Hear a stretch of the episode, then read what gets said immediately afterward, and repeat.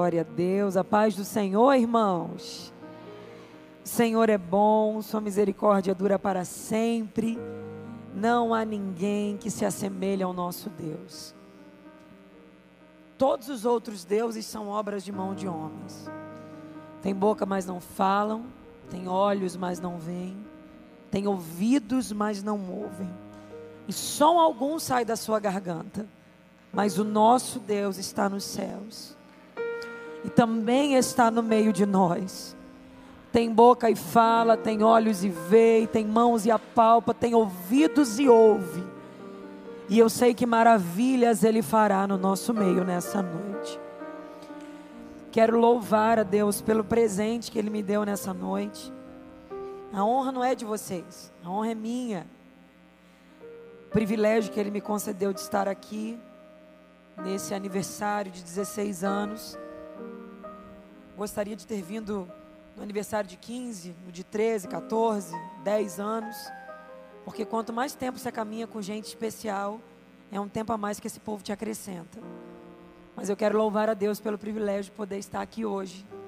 Que Deus continue honrando a vida de vocês, abençoando. O Senhor lembra meu pai. Meu pai também é pequenininho assim, sabe? Um homem corajoso, um homem de fé. Eu acho que dentro dos frascos menores estão os mais corajosos, né, pastora? Meu pai é ousado também, bem ousado. Tá agora para construir um templo para sete mil pessoas e a gente fica assim, pai. Mas ele é sonhador, ele olha e fala, vai acontecer e a gente já está preparado para ele, que ele já preparou um prédio de cinco pavimentos para o seminário teológico lá da igreja. Então, quando eu olhei o senhor, eu falei, pastor, apóstolo, ele lembra meu pai. Aí ela, apaixonada, falou: nos menores frascos estão os melhores perfumes. Aí eu fingi que não entendi muito bem, ignorei, enfim. que Deus continue abençoando a vida de vocês. Obrigada. Quero agradecer à igreja. Quero parabenizar vocês por esse tempo tão lindo. Como Deus foi fiel com vocês. Eu não sei se vocês conseguem entender a dimensão do que Deus fez por vocês. Mas vocês estão vivendo o Salmo de número 126. Os outros povos dizem: grandes coisas fez o Senhor a estes. E agora vocês precisam dizer também, de fato, grandes coisas fez o Senhor por nós. Porque quem vem de fora, eu vim de fora, olhei e falei: Meu Deus, o que, que é isso? O bispo no carro conversando com a gente, ele falando que a igreja é linda, porque é uma coisa tremenda. E eu não consegui alcançar a dimensão do que era, porque eu sou filha de pastor e meu pai também é assim. Eu falei para ele, falei, pastores supervalorizam, né, tudo que a igreja é. Uma cadeira eles acham linda. E ele falando que é linda, é linda. E eu pensando, oh meu Deus, outro pastor igual meu pai. Mas quando eu cheguei aqui, eu falei, que que é isso? Meu Deus. E o carro entrando no estacionamento, eu falei, meu Deus. E parou ali na, na, na lateral, eu falei, meu Deus. Eu sei que o comum perde o valor. Tudo que é normal para a gente, às vezes perde o valor. Então vocês estão entrando aqui e saindo todos os dias, talvez vocês não entendam a grandiosidade do lugar onde vocês estão, mas vocês estão pisando na promessa de Deus. Estar aqui é Deus dizendo todo dia: Eu não minto com nada do que falo, eu sou fiel. E eu quero render graças ao Deus fiel, ao Deus que honra essa casa, ao Deus que não mentiu em nenhuma das suas promessas, ao Deus que lá na garagem da casa já via esse dia e já festejava com vocês essa data. Abra sua Bíblia comigo, Êxodo, capítulo de número 4.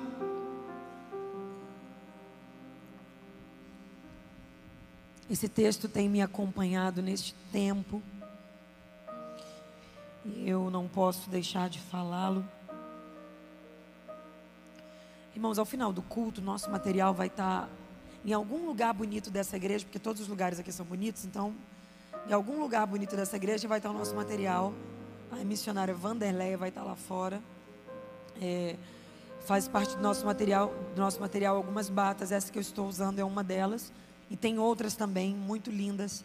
Se você quiser adquirir, você, rapaz, dê de presente a sua esposa, a sua namorada. E você, moça, compre. E eu sei que Deus vai abençoar muito a sua vida. Êxodo capítulo 4, versículo de número 10. Quem achou diz amém.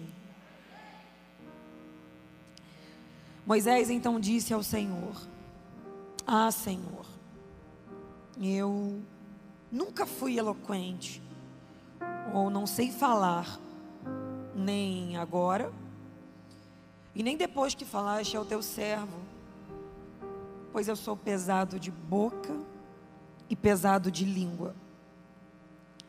Respondeu-lhe o Senhor, dizendo: Quem fez a boca do homem?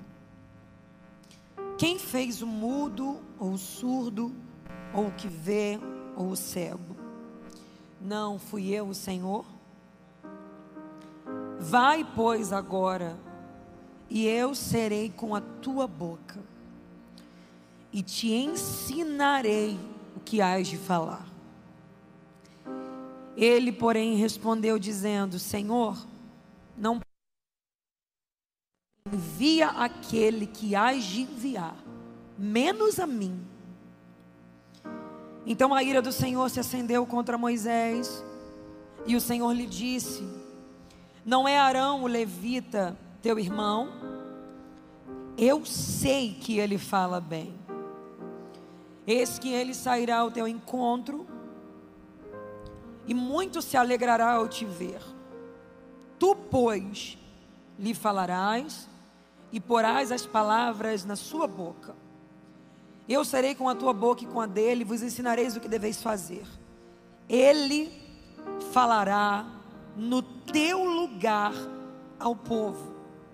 Ele falará no teu lugar ao povo. Mais uma vez, ele falará no teu lugar ao povo. Fala conosco, Jesus. Nós queremos ouvir a tua voz.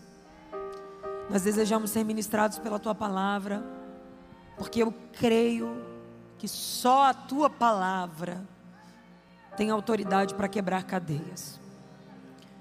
Não é quem prega, não é a voz do pregador, não é a eloquência do pregador, não, Senhor. Não tem a ver com o jeito que se prega, tem a ver com a autoridade da tua palavra. Ela é a verdade que liberta.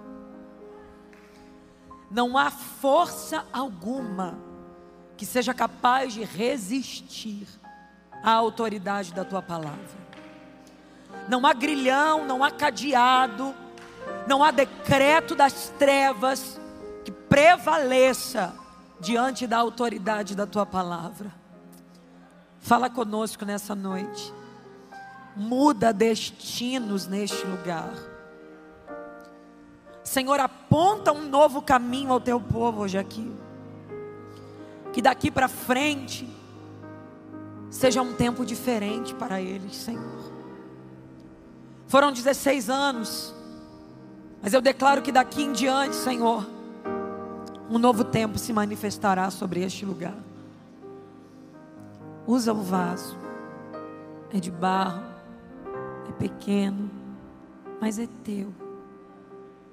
Esse vaso tem dono. Fala com o povo, porque o povo também é teu. Fique à vontade no ambiente. A casa é tua. Quem manda aqui é o teu espírito. Quem determina o que vai acontecer aqui é o Senhor. Então somente muda histórias. É o que eu te peço. Em nome de Jesus. Amém e amém. Senta dando glória a Jesus.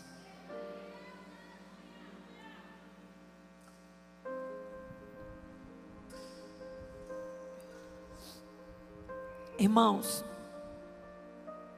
Deus tem me inquietado neste tempo sobre esse texto, que conta-nos um pouco sobre o chamado de Moisés.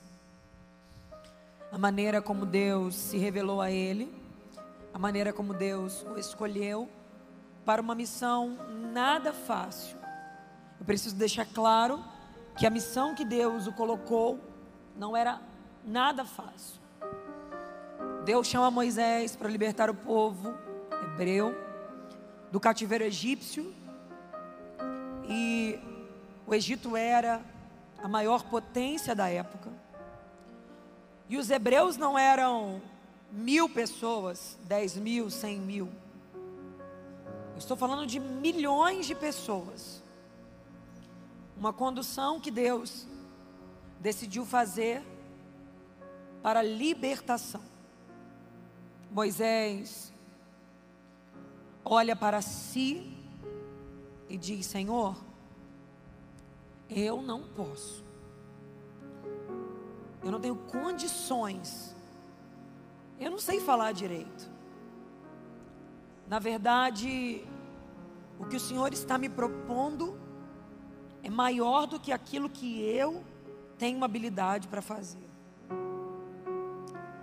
Todas as vezes que Deus coloca um chamado diante de alguém, e se esse chamado for de Deus, esse alguém vai olhar para si e vai sentir que não é grande o suficiente e que não tem habilidade suficiente para entrar e viver o que Deus quer que ele viva. Mas eu já quero começar essa mensagem ainda na introdução, dizendo a alguém aqui: Deus não escolhe por habilidades. Deus não escolhe os que são. Ao contrário, a Bíblia diz: Ele pega quem não é para confundir quem é. Ele pega quem não tem para confundir quem tem. Eu não sei para quem já começo a profetizar, mas alguém Deus está dizendo nessa noite: Eu não me enganei quando te escolhi. No capítulo 4, nós vemos Moisés dizendo ao Senhor: Senhor, eu sou pesado de boca e pesado de língua, o que, que o Senhor quer de mim? Deus está dizendo para ele: Eu quero que você vá ao Egito Fale a Faraó e liberte o meu povo da escravidão que eles estão vivendo. Vale ressaltar que os hebreus não foram parar no Egito sendo escravos. Os hebreus desceram ao Egito muito antes da escravidão, aproximadamente uns 400 anos antes, quando houve fome na terra. José, lembra o José que foi vendido pelos seus irmãos? José era nessa ocasião governador do Egito. Por causa do governo de José no Egito, o Egito foi o único lugar que não teve fome em toda a terra. Então os outros povos desciam ao Egito para se abastecer. E nessa ocasião, a família de José e mais alguns, aproximadamente uns 70 homens, descem ao Egito para buscar alimento. Lá, sua família o reconhece, o José que eles venderam, José se apresenta, eles se perdoam e ali José prepara uma terra para que eles possam plantar, colher e viver. Eles eram poucos quando descem ao Egito. Só que Deus havia liberado uma palavra ao bisavô de José. Quem era o bisavô de José? José era filho de Jacó, que era filho de Isaac, que era filho de Abraão. A Abraão Deus tinha dito: Vou fazer a tua semente grande na terra. De tal forma que, se tu puderes contar as estrelas dos céus e as areias do mar, você vai conseguir contar a tua semente. Abraão, eu vou multiplicar a tua descendência. Vocês serão tão numerosos. E em ti, Abraão, serão benditas todas as famílias da terra. Só que a mulher de Abraão era estéril, Sara. Passa um tempo, Deus faz um milagre, ela gera Isaac. Isaac gera Jacó e Esaú. De Jacó nasce José, os irmãos de José, que mais à frente vão se tornar as doze tribos de Israel junto com os dois filhos de José. E agora, a gente está no Egito, José governando, família dele desce para buscar alimento, ele prepara um lugar para que eles possam morar. Abraão já tinha morrido, Isaac já tinha morrido, passa mais um tempo, Jacó morre.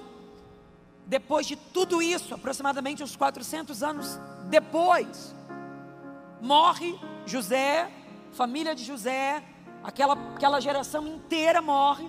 O faraó da época de José também morre. E se levanta um novo faraó, que não conhece José, que não conhece a história dos hebreus, que não sabe quem é aquele povo, só olha para eles e percebe que eles crescem muito. O crescimento dos hebreus era exagerado. Se os egípcios cresciam um, os hebreus cresciam dez. Se os egípcios cresciam dez, os hebreus cresciam cem. Que gente é essa que cresce tanto assim? Que crescimento é esse que essa gente vive que os outros povos não vivem? Eles têm uma palavra. E por mais que o tempo tivesse passado, promessa de Deus não envelhece com o tempo. Passam anos e anos, mas a palavra que Deus liberou, ela permanece. E eu já quero que você seja profeta de Deus para a vida de alguém. Olhe nos olhos dessa pessoa. Eu não sei se você sabe, mas faz uma cara de profeta. Eu sei que não existe isso, mas é para dar emoção. Franze um pouco a testa. Feche um pouco os olhos na medida. Não olha devagar, não. Olha rápido para dar medo mesmo. Olha nos olhos dessa pessoa e fala para ela: palavra que Deus libera. Tempo não é capaz de fazê-la envelhecer. Fala para ele: quem tem uma promessa de Deus, não precisa se sentir prejudicado com o tempo, porque o tempo não é capaz de anular o que Deus falou. Eles tinham uma palavra, e a palavra era: vão crescer e por causa da palavra eles estão crescendo. Oh glória! Palavra de Deus não tem, não está ligada a um local, está ligada a pessoas.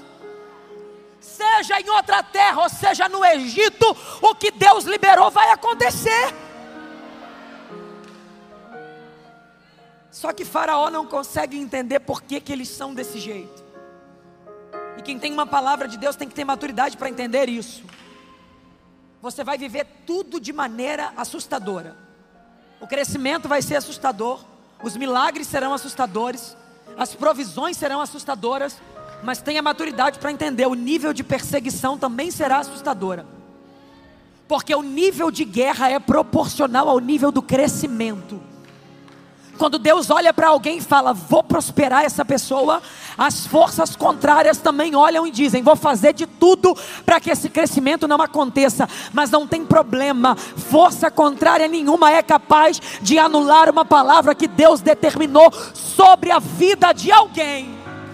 E eu já quero ser boca de Deus sobre essa casa para dizer: o que Deus falou sobre este lugar vai acontecer. O que há de vir virá e não tardará. Deus vai trazer de longe, de perto, vai salvar parente, marido, filho. Deus vai lotar essa terra de tal forma que vai ficar pequena, porque essa foi a palavra que Deus liberou sobre vocês. Oh, aleluia! Aleluia! Crescem muito. Eu tenho que fazer alguma coisa para que eles parem de crescer. Os hebreus não estão nem sabendo, mas Faraó está do palácio planejando o que fazer para atrapalhar, atrapalhar o crescimento deles. Porque é assim, o crescimento de quem tem uma palavra de Deus, a mão de Deus sobre si, é natural. A pessoa não faz força para acontecer. É natural. E automaticamente, quem não tem a mesma palavra, não tem a mesma aliança, se sente enfurecido. Ele simplesmente não conhecia a história daquele povo. E por não conhecer a história deles, ele se irrita com o crescimento deles. Ele acha que o crescimento deles começou do nada. Ele acha que Deus favorece eles do nada. Ah, vai dar uma olhadinha na história. Porque tem um homem largando pai, mãe, família, terra, parentela, sem nem ter um filho ainda. Só porque acreditou numa palavra. Oh, aleluia. Por trás de todo crescimento exagerado, tem renúncias que as pessoas não conhecem. É fácil alguém chegar agora e dizer: Deus favorece eles. Volta 16 anos nessa história. Procura saber onde era a garagem, como era a história. Caminha dois anos, três anos caminha quatro anos, caminha mais um tempo, olha o que que se abriu mão, olha o que que se deixou, olha o que que se abandonou. Deus não entrega nada a alguém sem que antes esse alguém tenha entregado a Ele primeiro. Faraó olha e diz: vou parar o crescimento deles, maltrata eles, aflige eles, oprime eles porque assim eles não vão ter tempo de crescer. E a Bíblia diz que os hebreus começaram a ser afligidos de tal forma, eles trabalhavam na construção dos tijolos para as construções faraônicas. E de início os egípcios forneciam a palha para a construção dos tijolos. Depois eles começaram a exigir que os hebreus fossem buscar matéria-prima, trabalhar na produção, trabalhar na construção. E ainda assim apanhavam, eram escravizados e afligidos o que Faraó pensou: eles vão sofrer e não vão ter tempo de crescer. Ele contou os hebreus antes da aflição, era um número. Quando contou depois, eles tinham se multiplicado muito mais. Porque o que parece que veio para a tua morte, na verdade é para o teu crescimento. Olha para essa pessoa que está do seu lado e fala para ela: não é para a tua morte, é para o teu crescimento. Olha como você está maior depois dessa aflição. Olha como você amadureceu depois dessa aflição. Olha como você está mais ungido. Olha como você está mais experiente. Olha como Deus te fez ampliar de tamanho. Parecia que era para a tua morte. Enquanto você estava sendo afligido, você quase morreu. Mas hoje olha para trás e veja: Deus só usou essa aflição para o teu crescimento. Aleluia! Porque há uma palavra de Deus sobre você. E aflição nenhuma anula a palavra que Deus liberou. Quando o faraó percebe que não consegue atrapalhar o crescimento daquele povo, ele olha e diz: Chega, eu quero que todos os meninos dos hebreus sejam mortos. Os soldados ficavam espalhados pela terra onde os hebreus estavam, observando se tinha algum garoto que nasceu. Meninos novos eram mortos e o Nilo era o lugar utilizado para a morte deles. O historiador Flávio José conta que a quilômetros de distância dava para ouvir o grito das mães hebreias, porque muitas viram seus filhos morrendo. Ah, meu filho! Ah, meu filho! De um lado, de outro, de outro, o grito era morte, desespero, pavor, sofrimento grita uma, grita outra, grita outra, morte, morte, morte, morte. E nesse meio tempo, a barriga de uma mulher aponta, está grávida, Joquebede. Vê se isso é hora de gerar. A sentença é de morte, o decreto é de morte, o cenário é de morte, e dentro dela, vida. Porque quem determina o que o nosso ventre vai gerar não é a boca de Faraó. Lá fora a ordem pode ser projetos falidos, projetos destruídos, igrejas acabadas, mas eu vim profetizar que o ventre dessa igreja vai continuar gerando vida, porque quem determina o que o ventre de vocês vai gerar é a boca de Deus. Oh, aleluia! Você vai gerar projetos que contrariam a lógica do inferno.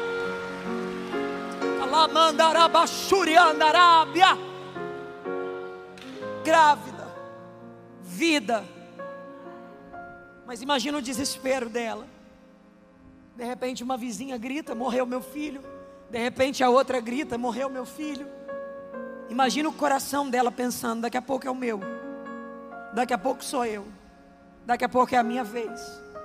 Eu não sei se você sabe, mas os fetos no ventre recebem informações emocionais da mãe.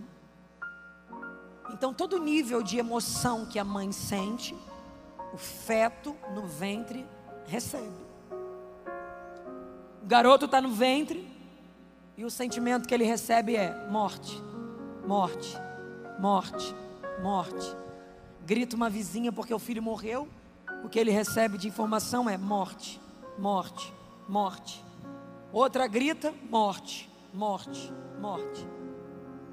Antes de nascer, ele já está debaixo de uma sentença e a sentença é: você não vai viver. Sua história não vai se desenvolver. Nasce o menino, Moisés. Não pode chorar como as outras crianças. Porque o texto diz que ele foi escondido por três meses. Então é mais ou menos assim, ó. Se ele vai chorar, a mãe.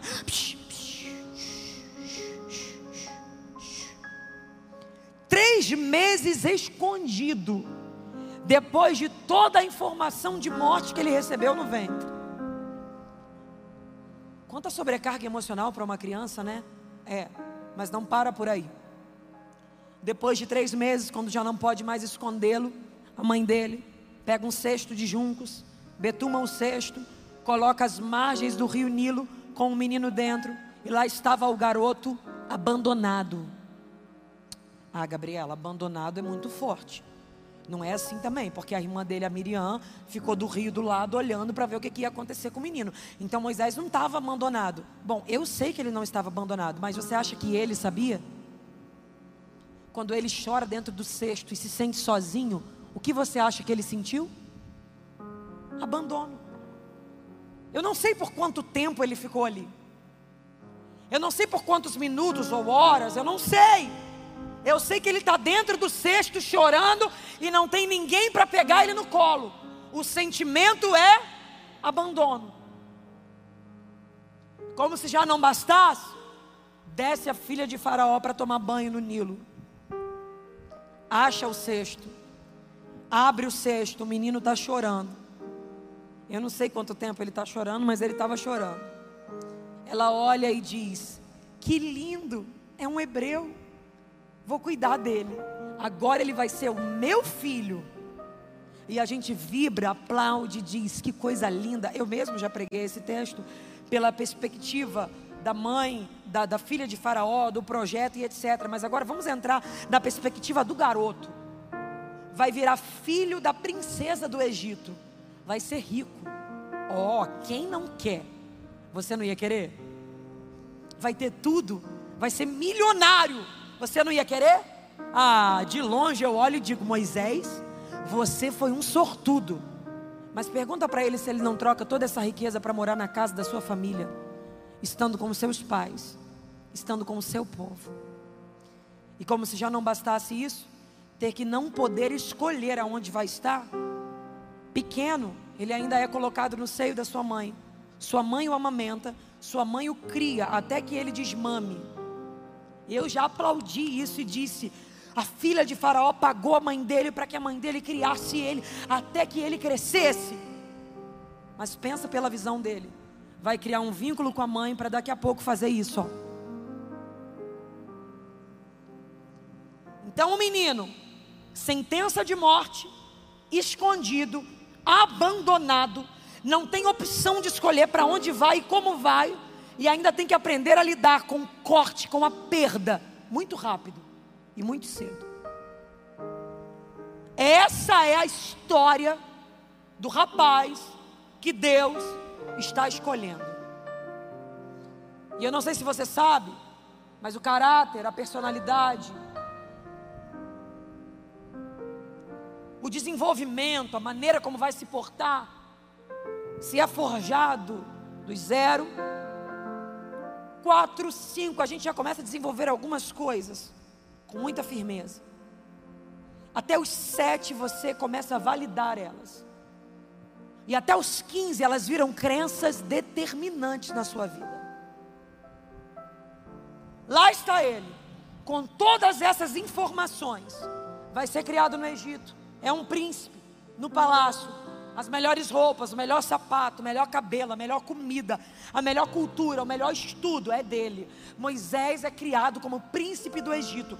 Toda a informação, toda a cultura, toda a ciência, toda a matemática, tudo que o Egito queria ensinar e podia dar, Moisés aprendeu. Moisés foi educado, Moisés foi estudado, Moisés foi preparado pelo Egito. Depois de 40 anos, sai ele para observar as terras. E eu vou te provar que, por mais que pareça que ele está feliz com tudo isso, ele sabe qual é o povo dele. Sai para observar as terras e vê um egípcio maltratando um hebreu. Bom, Moisés é muito bem educado, né? Foi requintado, foi muito bem ensinado. Então a gente acha que ele vai olhar, apóstolo, e vai dizer assim: Querido egípcio, com toda a educação que eu tenho, permita-me dizer, não é assim que trata o coleguinha. Ao contrário disso, a Bíblia diz que Moisés lança a mão sobre o Egito, egípcio e mata ele. Assim, do nada. Me parece que ele está colocando para fora uma revolta que tem dentro dele. Tanto é que no outro dia ele volta e tem dois hebreus brigando. Você acha que ele vai matar o hebreu? Não. Ele olha para o hebreu e diz: Queridos irmãos, não briguem entre si. Ele sabia qual era o povo dele. Ele sabia qual era a história do povo dele. E está tendo que viver num lugar que ele não planejou, que ele não sonhou, com uma história que ele não queria, passou por situações que ele não desejou.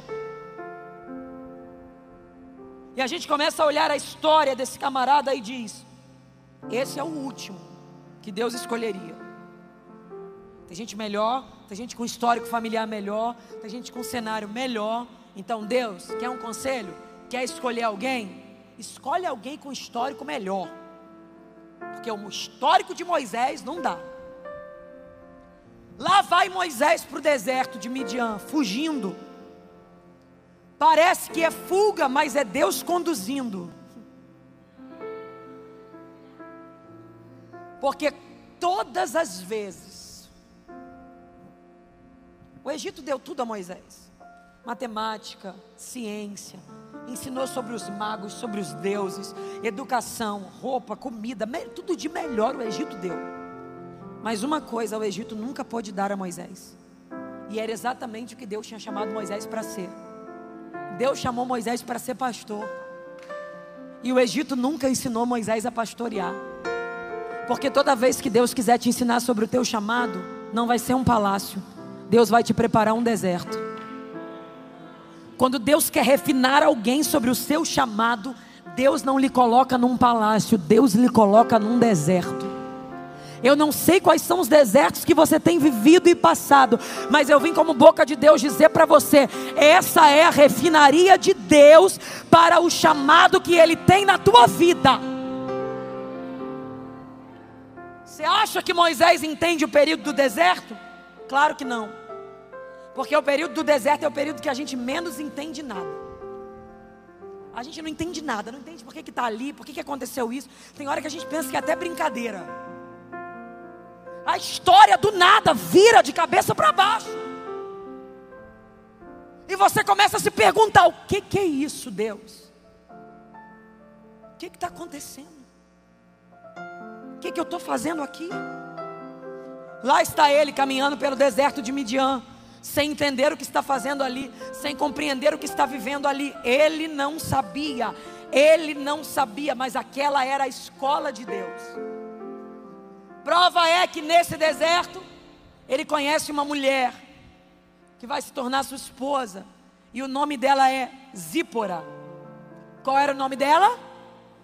Qual era o nome dela? Zípora é filha de Jetro, que vai se tornar o sogro de Moisés. Você sabe o que Zípora era? Zípora era pastora.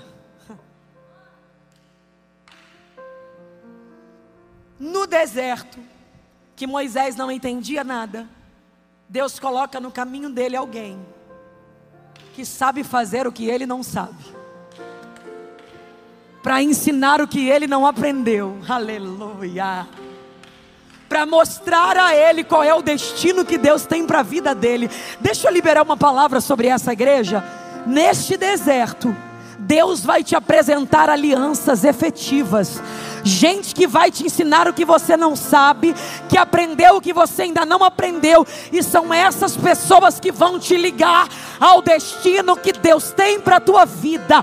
Este será o ano que Deus vai tirar de você pessoas que não acrescentam e vai trazer alianças do céu para caminharem do teu lado.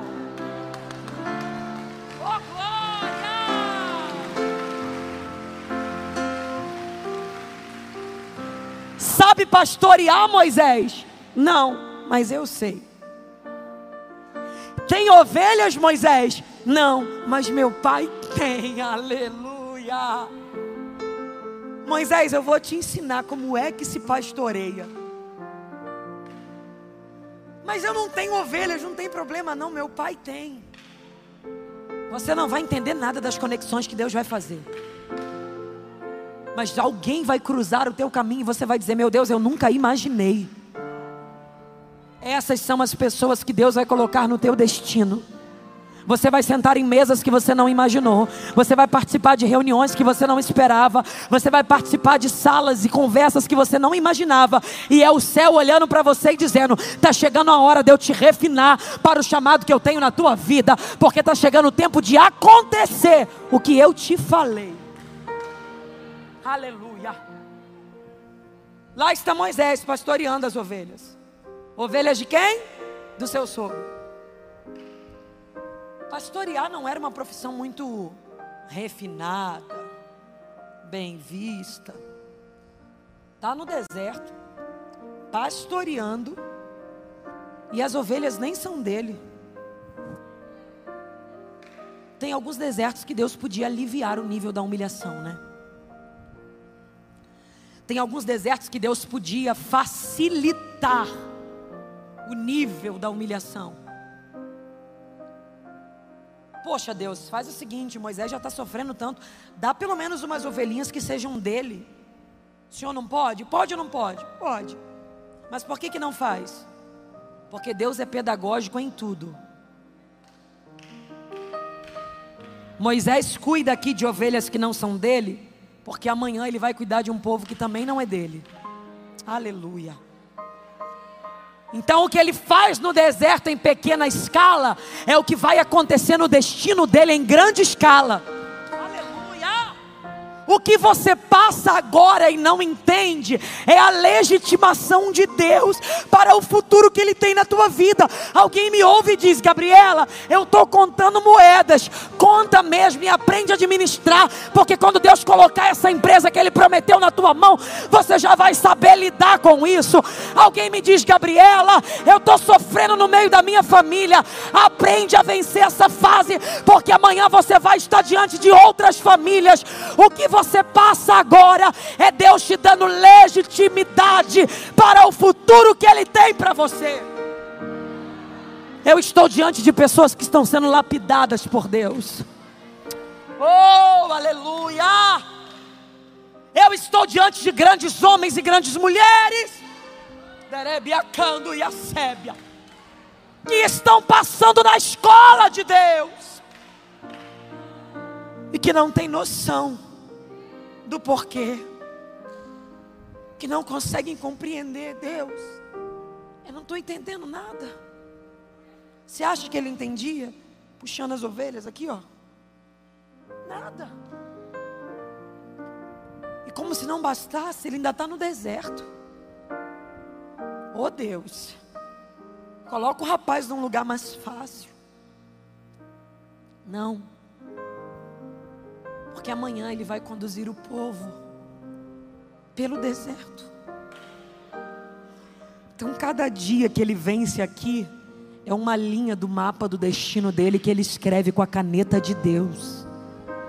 Olha para essa pessoa, faz uma cara de profeta para ela e fala para ela: Você está proibido de parar, porque cada dia que você vence, mesmo chorando, mesmo doendo, mesmo nas crises, cada dia que você vence é uma linha do mapa do teu destino que você está escrevendo com a caneta de Deus. Fala para ele, está cada vez mais próximo. Você não tem noção do que Deus vai fazer, você não tem noção de como Deus vai te surpreender. Sacode ele, fala para ele: vence agora, vence amanhã, não retroceda, porque tem surpresa de Deus chegando na tua direção.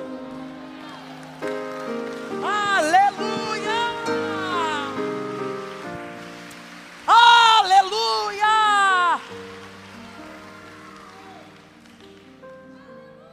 Lá está Ele. Se eu tivesse de fora, eu diria: Deus, esqueceu Moisés.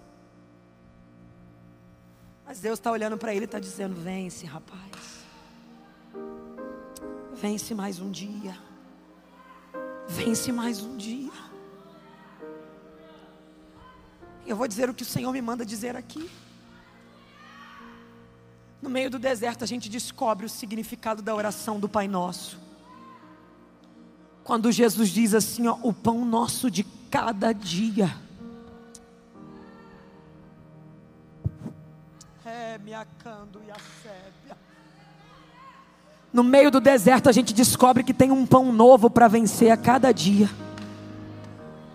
No meio do deserto, você descobre que você só venceu o dia de ontem, porque ele se apresentou e falou: Toma esse pão novo e vence. Você só está vencendo o domingo de hoje, porque Ele já te entregou um pão novo. E para amanhã não é pão velho, tem pão novo separado. Ele está dizendo: Eu te ajudo a vencer a cada dia. Glória. 40 anos se passam. Ele viveu 40 no deserto, 40 no Egito, 40 no deserto. Chega um dia que Moisés decide que vai levar as ovelhas até atrás do Horebe, o monte de Deus, porque lá a pastagem era melhor. Lá está indo ele com ovelhas que não são dele, numa realidade que talvez ele não compreenda, apacentando ovelhas do seu sogro. E vai ele ao Horebe, ele tem um destino, ele tem um destino.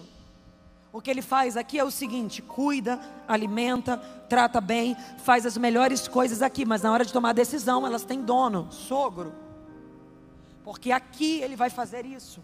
Cuida, alimenta, educa, trata, mas na hora de tomar decisões, esse povo tem dono, Deus. oh, coisa linda. Lá está indo ele ao Horebe, o monte de Deus e as ovelhas estão junto. Até que ele percebe que tem uma sarça pegando fogo e não queima.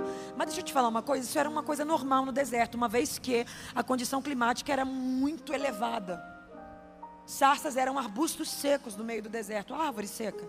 Então, por causa do calor extremo, elas entravam em combustão, se queimavam, se consumiam e acabou. Era normal.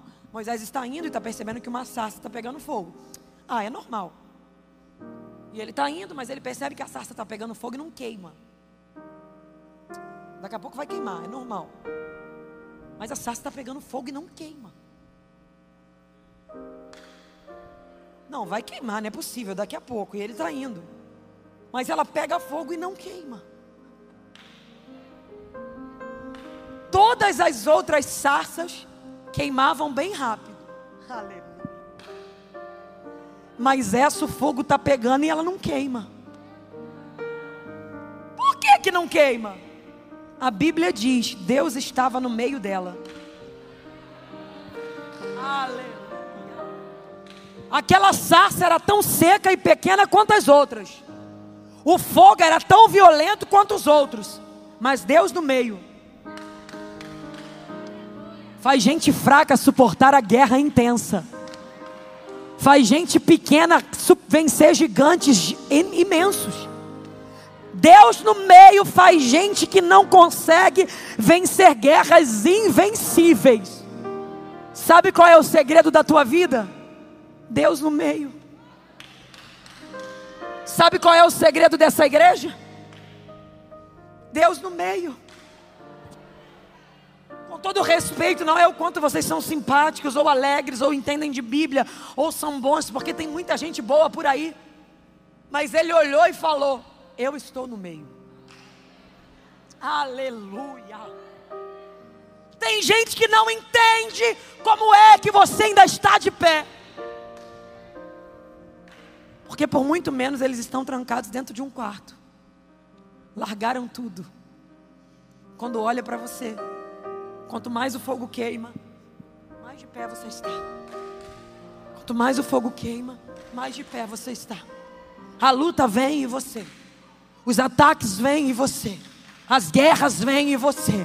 Eles olham e dizem: o que, é que ele tem? O que, é que ela tem? Quem é ela? Quem é ele?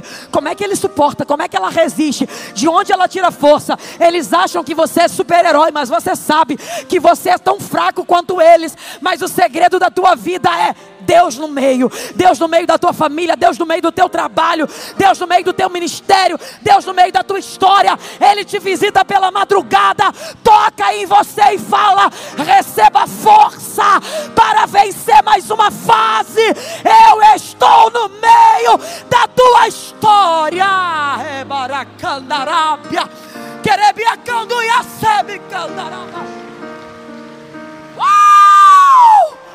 O diabo fica revoltado.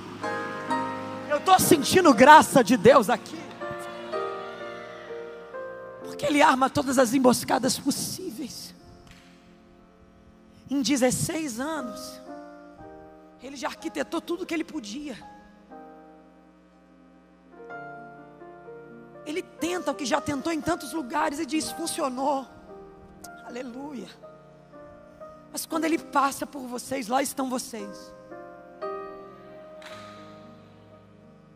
Olha para essa pessoa que está do seu lado e faz assim, ó. Faz assim para ela, faz, ó. Olha nos olhos dela e diz para ela: se você soubesse só um pouco da minha história, você ia entender como é um milagre eu estar aqui. Fala para ele, fala: se eu te contar tudo que eu já vivi para chegar até aqui. Fala, se eu te contar os leões que eu já matei, os ursos que eu já matei, os gigantes que eu já enfrentei, você vai entender como é um milagre eu estar aqui. Talvez a pessoa que está do teu lado não tenha noção, mas você sabe. Aleluia. Talvez as pessoas ouvindo alguém contar ah, uma garagem, ah, uma história, ah, a gente ficou sendo pressionado para sair de lá. Eles não têm noção. Só quem passa sabe. O que é sentir o fogo queimar ao redor e você pensar que vai ser consumido. Oh, mistério de Deus. Só quem passa sabe acordar pela madrugada com a alma doendo. E o único recurso para sobreviver é abrir a boca e falar: Deus, desce aqui no meu quarto, Remanarachúria. Ele me trouxe aqui para dizer a alguém: eu continuo sendo o sustento da tua vida, a força da tua história. Eu estou no meio.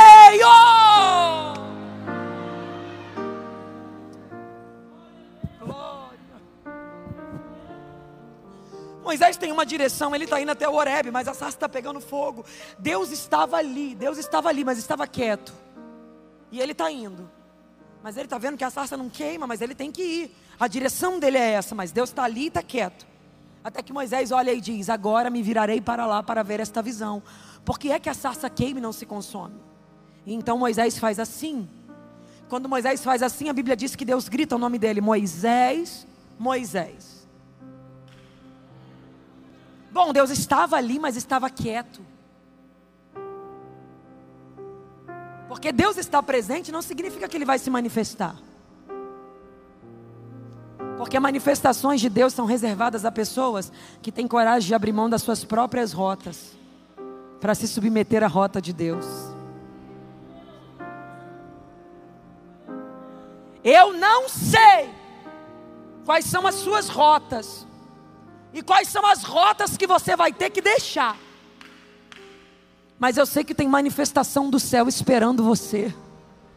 E o Espírito Santo te sentou nessa cadeira para te perguntar: Ei, vai atrasar quanto tempo mais a minha obra na tua vida?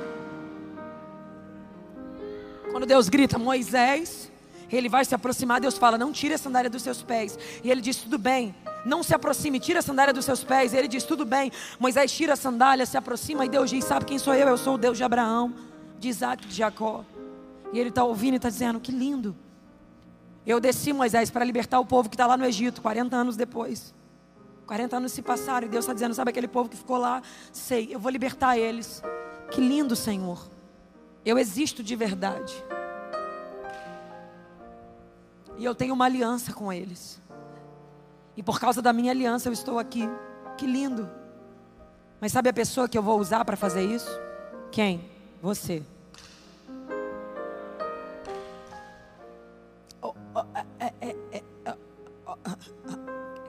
Que?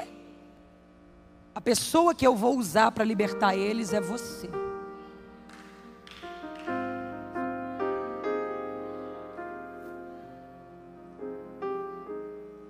Quando Moisés saiu do Egito, um hebreu tinha perguntado para ele assim: Quem te constituiu juiz entre nós? Como quem diz, a gente não te reconhece como ninguém aqui. E agora, depois de 40 anos, Deus desce lá para dizer para ele: Você vai voltar lá, na terra onde alguém falou que você não era ninguém. Olha para essa pessoa e pergunta para ela: Está preparado para retornar a lugares onde você foi humilhado?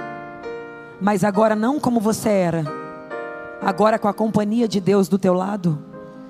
Isso aqui é profético. Diz a alguém, pergunta para ele: está preparado para Deus te sentar de novo naquela mesa, para você encontrar de novo aquela pessoa?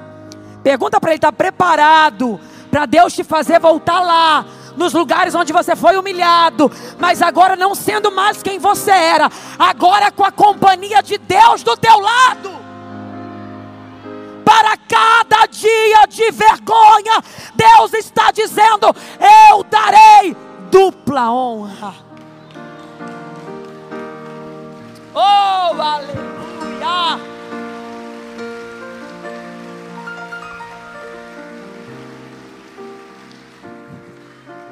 O que, que o Senhor quer de mim? O que, que o Senhor quer de mim? Eu quero que você fale aos hebreus, eu quero que você fale a Faraó, eu quero que você fale aos filhos de Israel, eu quero que você fale aos egípcios, eu quero que você fale, Moisés, fala, fala, você vai falar, você vai falar que eu sou o que sou, você vai falar que eu vou libertar o povo, você vai falar que eu te enviei, fala, Senhor, pera, pera, tem, tem, tem, tem um problema que eu acho que talvez o. É, talvez o, o senhor não, não saiba, mas. Eu. Eu não sei falar. Eu sou pesado de boca. É, pesado de língua. É, é, uns acreditam que ele não tinha eloquência, outros acreditam que ele era gago. Ele está dizendo: eu, eu, é, essa área da minha vida não, não funciona.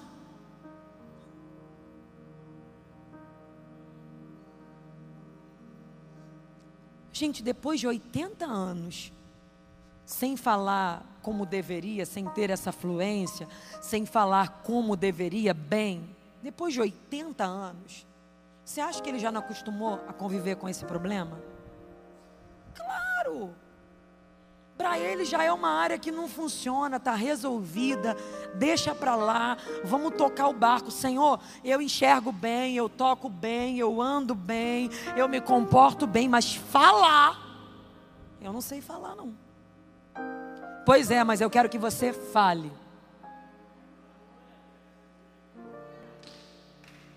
Para que, que vai mexer numa área que não funciona? Porque esse é o meu poder na tua vida. Eu mostrar para você e para os outros, aleluia, que eu posso sim tocar em áreas que não funcionam e fazê-las funcionar. Por que, que não pede para Moisés olhar, para Moisés tocar. Moisés tem outras habilidades, mas não, Deus quer que ele fale. Para que, que vai mexer numa área que já não funciona há tanto tempo? Me parece que Deus desceu aqui hoje nesse aniversário para resolver demandas antigas. Para olhar para alguém e dizer: Sabe aquela área da tua vida? Que você já olha e diz: Já entendi que aqui não funciona, já entendi que aqui não vai, já entendi que aqui não flui, então eu vou me desenvolver em outras áreas e deixa essa área esquecida. Pois é, Deus desceu aqui hoje para dizer: Ei, vamos movimentar o que não funciona. Vamos tocar nessa área que você acredita que nunca vai conseguir. Eu vou mostrar para você que o meu poder na tua vida pode fazer essa área seca florescer. Oh, aleluia! Eu não sei por qual motivo, eu não sei se foi na hora da gestação que ele teve algum problema em desenvolver a boca ou a língua. Eu não sei se foi por causa de todos aqueles traumas que eu te falei, sabe? Lembra de todos os traumas que eu te falei de Moisés? Eu sei que ele está agora olhando e está dizendo: Eu não sei falar bem. É, é, é uma área que não, não, não flui, não funciona. Coisas acontecem para que áreas nossas, esperanças, sonhos, projetos, deixem de funcionar e existir. E a gente coloca numa gaveta e diz: aqui não funciona mais situações diversas, traumas, problemas familiares, crenças limitantes. Alguém disse que você não podia, que você não era. Talvez você olhe para sua conta bancária e diz: Eu não tenho, eu não vou conseguir. Talvez ninguém da tua família foi. Aí você diz: Eu também não vou. Eu sei que alguma coisa te fez olhar para essa área, para esse sonho, para esse lugar e dizer: Aqui já entendi que não vou chegar, que não vou funcionar e que não tem jeito. E aí o Espírito Santo te trouxe aqui hoje, te sentou nessa cadeira, para dizer para você: vou abrir essa gaveta, vou tirar esse projeto antigo daí de dentro. Vou revirar os sonhos do teu coração, vou trazer a chama para eles de volta, e estou te dizendo: volte a acreditar, volte a sonhar, porque eu vou te fazer alcançar de novo as áreas que você achou que eram impossíveis. Oh, aleluia! Quando ele diz assim, ó, eu sou pesado de boca e pesado de língua, ele está dizendo: Deus, o problema não está no Senhor, o problema está em mim. Porque geralmente, o que nos desmotiva sobre projetos e promessas, não é acreditar em Deus, é olhar para o nosso tamanho e para as nossas impossibilidades. Mas quando ele diz: o problema é que a minha boca é pesada e a minha língua é pesada, Deus olha para ele e pergunta: Moisés, quem fez a boca do homem? Oh, aleluia! O que Deus está dizendo é a área da tua vida que morreu. Eu sou o fabricante. Eu posso pegar uma peça nova e colocar no lugar. Quem sabe de carro vai entender o que eu estou falando. Pode ter o melhor mecânico aqui em Jacareí. Vamos supor que aqui tem o melhor mecânico de todos. Mas se você tem um carro e às vezes ele tem um problema muito sério numa peça específica, não adianta, o melhor mecânico não resolve. Tem que fazer o quê? Levar numa autorizada do fabricante. É mentira ou é verdade? Porque lá eles terão a peça certa para o lugar que não funciona. Quem conhece melhor o produto do que o fabricante? Que Deus estava dizendo para Moisés é: rapaz, teu fabricante está diante de você. Eu posso colocar peças novas no lugar, restaurar você e te fazer sair daqui novinho. Não sei quais foram as marcas que te atrofiaram. Mas Moisés olha para ele de novo e diz: Senhor, depois de 80 anos desse jeito, né? Eu não acredito que alguma coisa nova possa acontecer. Então ele diz: Eu não posso envia outro daquele que a tua mão há de fazer acontecer, menos a mim. E a Bíblia diz que a ira do Senhor se acendeu contra Moisés. E Deus olhou para ele e falou: Arão, o levita que está lá em, no Egito, é teu irmão, não é? Moisés diz: É. Aí Deus fala assim: Ó, Eu sei que ele fala bem.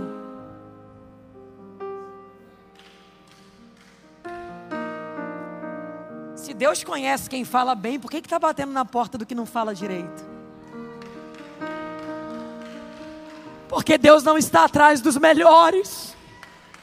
Deus não está atrás dos mais capacitados, Ele está atrás daqueles que acreditem na autoridade do seu nome. Ele me trouxe aqui para dizer: eu sei que tem gente melhor do que você, que tem mais habilidade que você, mas não adianta, eu gostei de você, eu quero você, eu vou usar você, é em você que eu vou glorificar meu nome. Para de olhar para as suas impossibilidades. Para de olhar para o que você não tem. Porque naquele dia, Deus abriu uma porta de cura para Moisés e falou: Passa.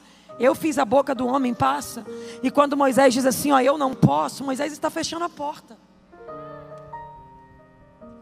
Aí Deus fala: Arão, levita teu irmão.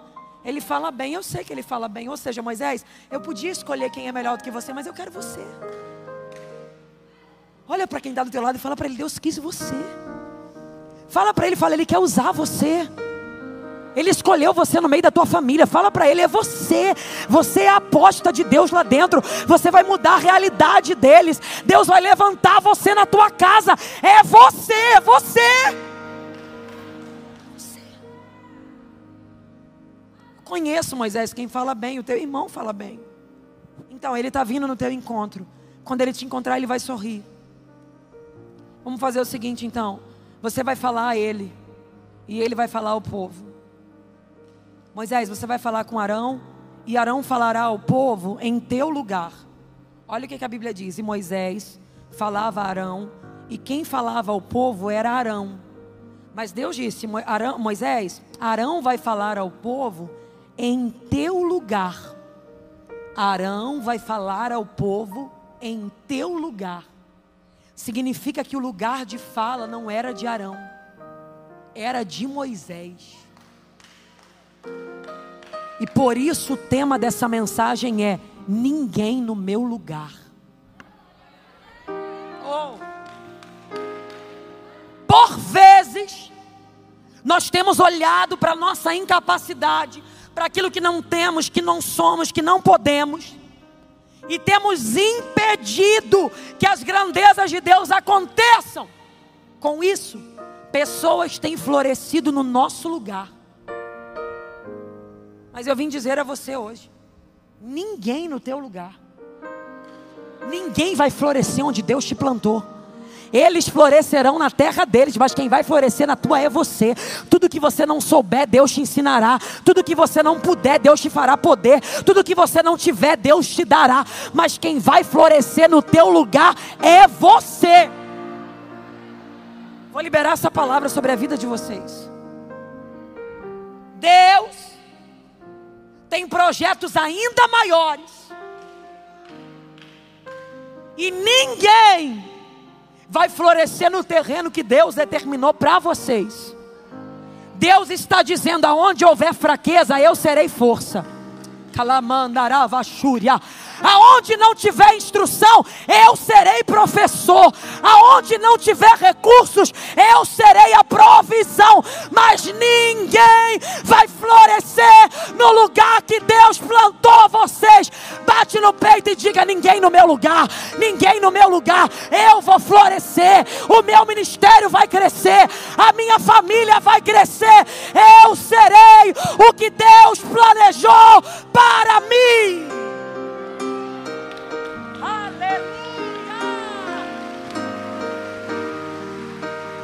Ninguém no teu lugar.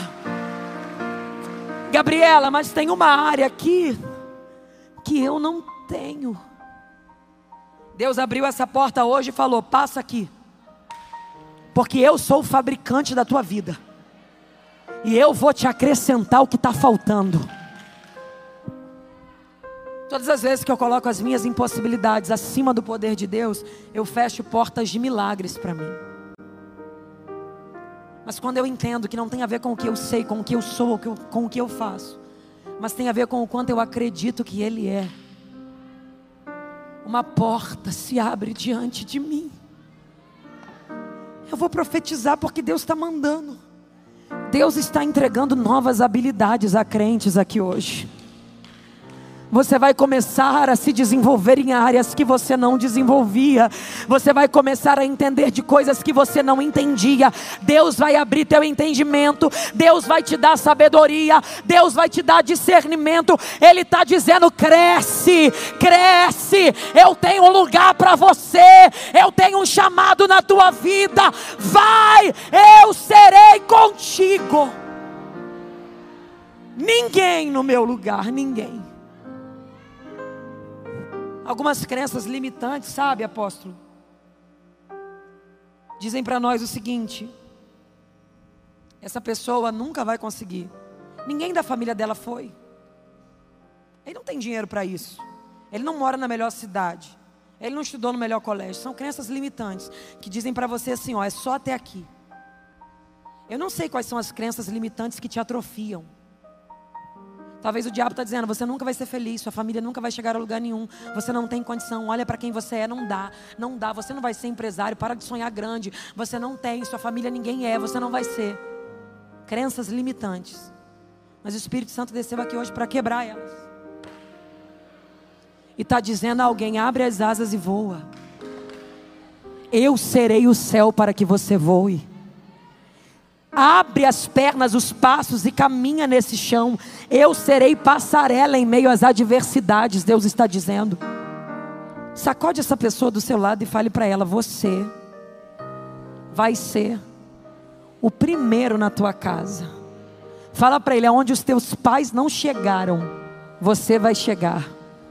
Fala para ele: aonde ninguém da tua família foi, você vai. Você vai viver longos sonhos, você vai viver grandes projetos, você vai chegar a lugares que você nunca imaginou, você vai ter para dar, para dividir, para repartir. Deus está dizendo: abre as asas e voa. Eu estou te autorizando a chegar a lugares grandes, a viver grandes promessas. Vai! Gabi, qual é a garantia de que eu posso? Em você nenhuma, mas nele todas.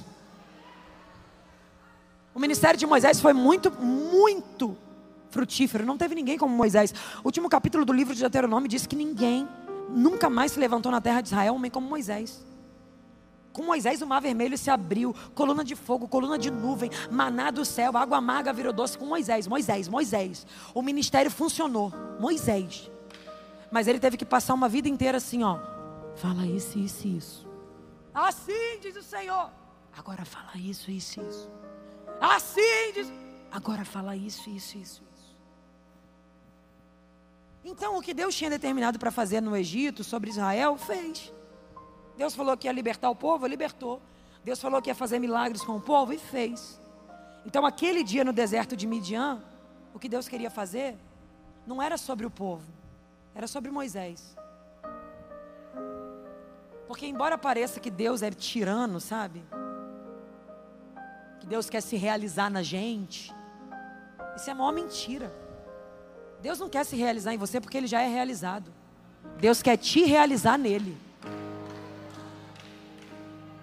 Quando Deus desce no deserto para dizer para Moisés: Eu vou te fazer falar, Deus estava dizendo: Eu vim resolver uma demanda pessoal sua.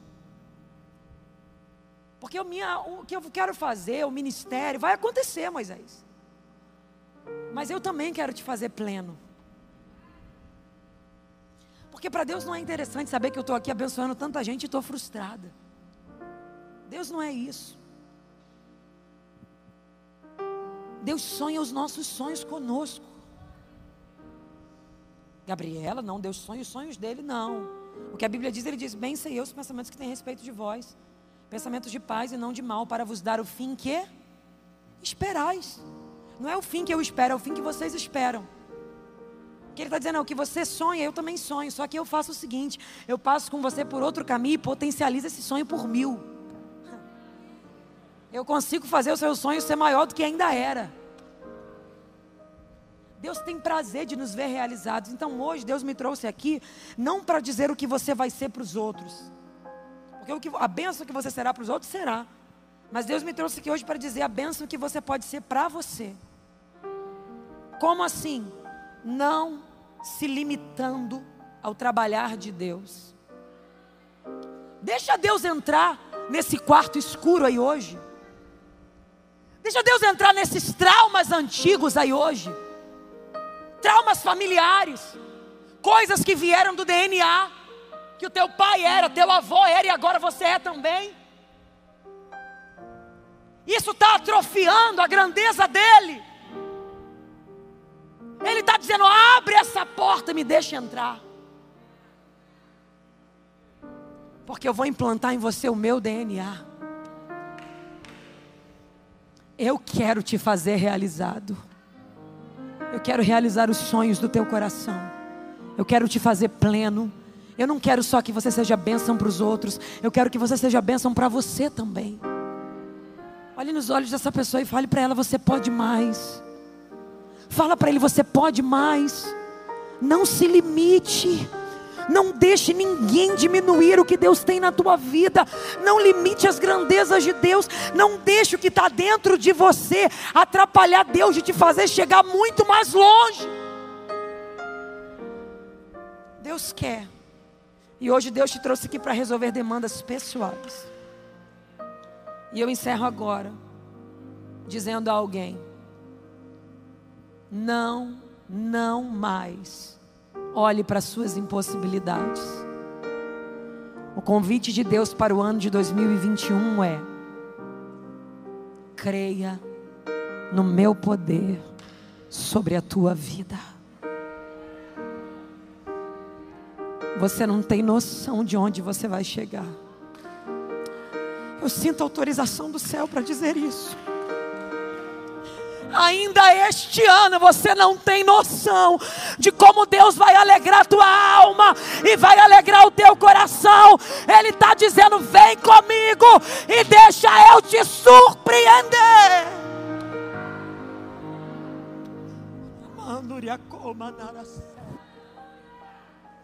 Eu não sei se no nosso meio tem alguém que ainda não é evangélico.